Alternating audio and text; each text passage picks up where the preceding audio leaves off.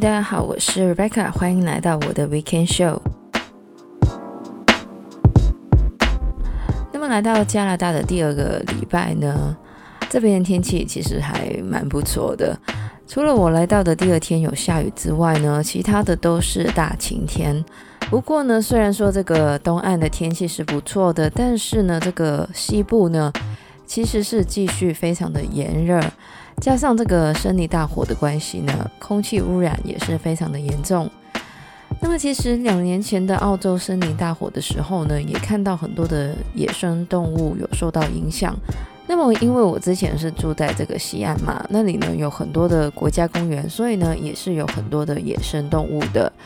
像是我之前开车去国家公园玩的时候呢，经常会遇到这个小黑熊啊，或者是麋鹿之类的。所以呢，在这边也希望这个大火呢可以尽快的，就是过去。那么回到这个礼拜的节目内容呢，我想呢，大家最近的讨论的最多的话题呢，一定就是这个东京奥运。所以呢，这个礼拜呢，我也来凑一下这个奥运的热度，来讨论一下我最近看到的一些奥运相关的话题。原本在二零二零年举办的日本东京奥运呢，因为疫情的关系，延迟到了今年举行。而虽然关于取消还有抵制东京奥运的声音是不断。但是呢，这个东京奥运还是在东京进入了紧急宣言的状态下，在七月二十三号正式开幕。那么，对于想要取消或是抵制东京奥运的人来说呢，由于这个疫情呢还是非常的严重，所以呢，很多人觉得举行这个奥运呢会让这个疫情加剧。不过呢，根据这个国际奥委会跟这个主办城市的协议呢，其实这个东京呢是不能单方面取消这个奥运的。而如果这个国际奥委会取消这个奥运的话呢，也可能需要赔偿高额的转播费用。所以呢，在各种考量之下呢，这个东京奥运还是按照计划举行。而对于很多的这个运动员来说呢，奥运是他们人生非常重要的赛事，所以呢，就算是有风险呢，很多的运动员还是想要出席的。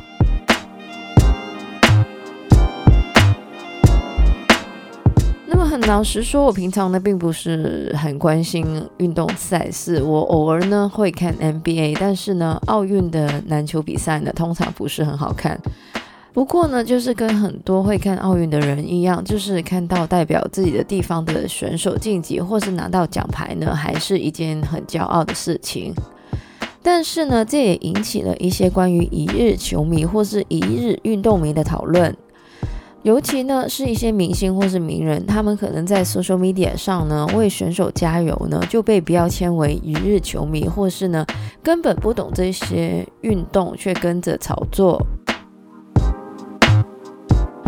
老实说，我看到这一些批评呢，也觉得是蛮无聊的。奥运的目的呢，除了让很多顶尖的运动员同场竞技之外呢，其实呢，也是想要更多人呢可以认识到不同的运动赛事，从而达到推广运动的目的。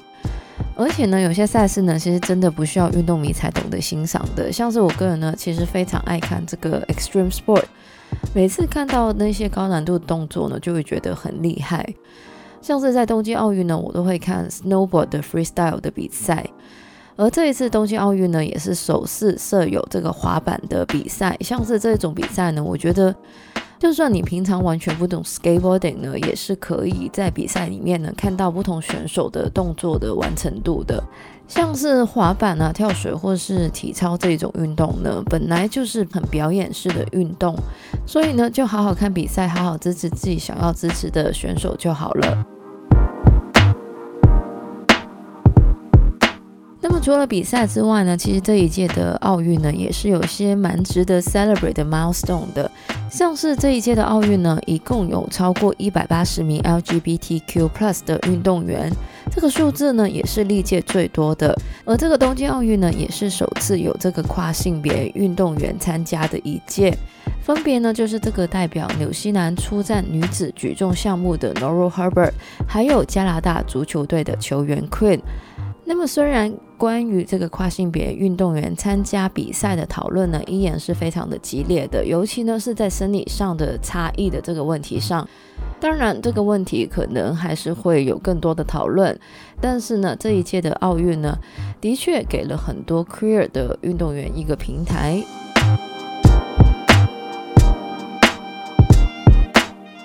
除了这个 LGBTQ+ 的运动员之外呢，其实今年的奥运也有很多关于平权的焦点，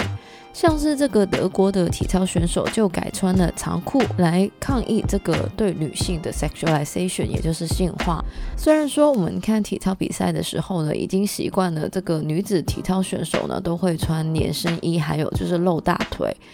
那么这一种穿着呢，算是过去的一个传统。为的就是要展露女性的身段，但是呢，作为这个运动赛事呢，比的应该是动作的困难度还有完成度。相比起来呢，这个衣服真的不是那么的重要。再说一次，衣服真的不重要，好不好？那么除了这些比较严肃的话题之外呢，其实一些选手村的报道呢也是非常有看点的。那么我在滑 IG 的时候呢，就看到一个关于加拿大记者的报道。那么这个加拿大广播公司 CBC 的记者 Burris 呢，除了报道奥运相关的新闻之外呢，更成为了日本 Seven Eleven 的食品专家。那么，因为他住的饭店呢，对面就有一家 Seven Eleven，所以呢，他就开始尝试不同的日本零食跟饮料，并且呢，po 在这个 Twitter 上面。那么，其实去过日本的人都知道，就是日本的 Seven Eleven 还有 Lawson Family Mart 这些呢，都有很多特色的食物。因此呢 e r i s 的 Twitter 呢，就成为了很多人认识或是怀念日本超商美食的地方。那么我也会在这个资讯栏放这个他的这个 Twitter，大家有兴趣的话呢，也可以去看一下。因为我看完他的 Twitter 之后呢，也很怀念就是日本的超商里面的食物。另外说到这个日本超商的美食呢，这个前加拿大奥运选手 Anastasia Busik 呢，也为了这个 CBC 采访这个东京奥运。我不知道为什么加拿大的记者好像都是跟这个食物有关系啊，但是呢，这个 Anastasia 呢，因为不会开他从这个 Seven Eleven 买回来的饭团呢，所以呢，就在这个 IG 上用日文呢写了这个 Tasukete Kudasai，也就是请帮忙的意思。然后呢，这个日本的网友呢就非常热情的解说到底呢要怎么开这个饭团，有一些呢甚至非常贴心的画了这个解说图给他。那么这个关于饭团的话题呢，完全就让我想起我第一次买饭团的时候，也是不会开那个饭团。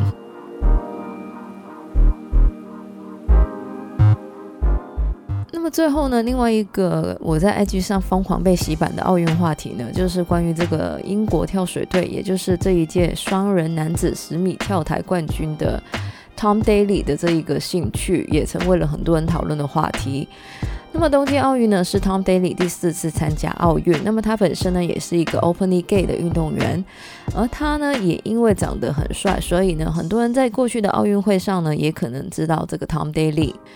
而这一届的奥运呢，也是他首次得到了这个奥运金牌。不过呢，除了这个金牌之外呢，他在比赛里面多次被拍到，就是一边打毛线一边看其他运动员的比赛。那么原来呢，这个打毛线呢是 Tom Daley 一个舒牙的运动，而这个 Tom Daley 呢，甚至有一个专门展示自己作品的 Instagram account，而他呢，甚至为了自己的第一个奥运金牌呢，做了一个毛线的袋子，一边呢是这个英国国旗，而另外一边呢是这个日本国旗。那么关于奥运的话题呢，其实除了运动之外呢，也是有很多其他的看点的。喜欢运动的可以看运动，不喜欢运动的也可以看一些周边的消息，我觉得也蛮有趣的。当然，最重要的还是要肯定一下这个运动员们的努力。能站上这个舞台的运动员呢，不管输赢呢，都付出了很多年的努力跟坚持。而奥运本身要体现的，其实就是运动员的运动家精神嘛。不知道最近呢，大家有没有 follow 这个东京奥运呢？最喜欢看的又是什么样的比赛呢？以上呢就是我们这个礼拜的节目内容了。喜欢我们节目的朋友呢，记得可以在不同的 Podcast 平台上追踪或点评我们的节目。我们的节目呢会在加拿大东岸时间周日早上八点钟更新，也就是这个香港时间的周日晚上八点钟。那么希望大家有个美好的周末，谢谢大家收听，我是 Rebecca，我们下个礼拜再见，拜拜。